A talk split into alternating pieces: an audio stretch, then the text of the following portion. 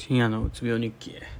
こんにちは深夜です。1時昼の1時ですね。えっ、と今日授業が1限あってその後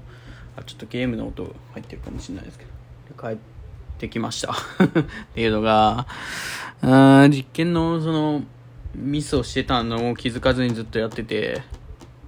はいそれを報告しないとなと思うと嫌になってきて。で最近もあったんですよね。なんかこれはダメだよって言われたのがいっぱいあってなんかあちょっとどうやって音量消すんじゃこれ。まあそのなんていうんですかね。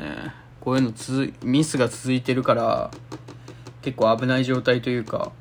昔一番ねその病気になる前の体調悪く前なる前を思い出すともうめちゃくちゃミスしてたんですよねバイトとかで、えー、バイトとか、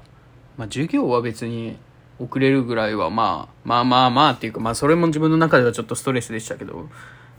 とかまあいろいろやらかしてたんでなんか一回ちょっと落ち着くべきだなと思って一回帰ってきたんですけど帰ってきたこっから研究室行くのだるいなって思うしまあ行くんですけどね。今日はさすがに行けると思いますまだ。今後そこでどこまで言われるかっすよね。言われるのはまあ覚悟してるんですけどその時にもうはっきり言おうかなと思って自分の